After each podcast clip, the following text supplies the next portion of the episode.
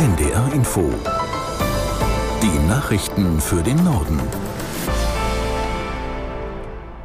Um 15 Uhr mit Astrid Fietz. Ab dem 1. Mai sollen Patienten online im sogenannten Klinikatlas nachsehen können, welches Krankenhaus welche Leiden am besten behandelt. Das kündigte Bundesgesundheitsminister Lauterbach in Berlin an. Er hofft, dass der Bundesrat das dazu nötige Transparenzgesetz im März beschließt.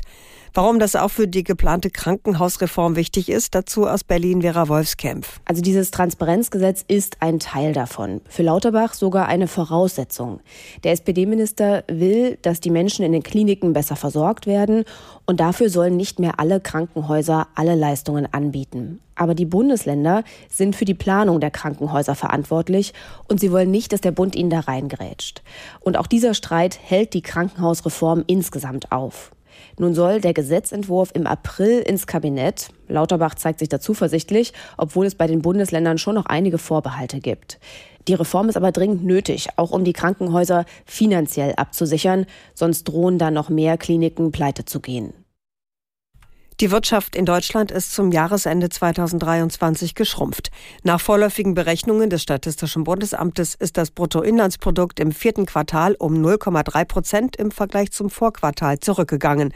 Aus Frankfurt am Main Lars Hofmann. Es wurde vor allem weniger in Gebäude und neue Ausrüstungen wie etwa Maschinen und Produktionsanlagen investiert. Außerdem habe die nach wie vor hohe Inflation bei privaten Haushalten dazu geführt, dass sie weniger gekauft hätten. All das habe zu der schlechten Entwicklung geführt. Beobachter befürchten, dass die deutsche Wirtschaft in eine Rezession rutschen könnte. Denn Wirtschaftswissenschaftler erwarten, dass das Bruttoinlandsprodukt auch im ersten Quartal 2024 leicht zurückgeht. Die noch immer vergleichsweise hohen Preissteigerungen, der hohe Krankenstand, die Streiks in mehreren Branchen, wie etwa bei der Bahn, könnten ihre Spuren hinterlassen, sagen Ökonomen. Flugreisende müssen sich am Donnerstag auf Ausfälle und Verspätungen einrichten. Die Gewerkschaft Verdi will offenbar die Flughäfen in Deutschland lahmlegen. Das berichtet der Hessische Rundfunk. Dabei geht es um Tarifverhandlungen für das Sicherheitspersonal. Verdi fordert unter anderem mehr Gehalt. Ein Warnstreik des Sicherheitspersonals würde für Flugreisende erhebliche Einschränkungen bedeuten. An vielen Unikliniken in Deutschland sind Ärztinnen und Ärzte im Warnstreik. Dazu aufgerufen hatte an 23 Standorten die Gewerkschaft Marburger Bund. Die zentrale Kundgebung gibt es zur Stunde in Hannover aus der in der Nachrichtenredaktion Pascal Küpper. Wichtig für Patienten, eine Notbesetzung ist gewährleistet, sagt die Gewerkschaft, aber weniger dringende OPs dürften verschoben werden. Die Unimediziner fordern unter anderem 12,5 Prozent mehr Gehalt und höhere Nacht-, Wochenend- und Feiertagszuschläge.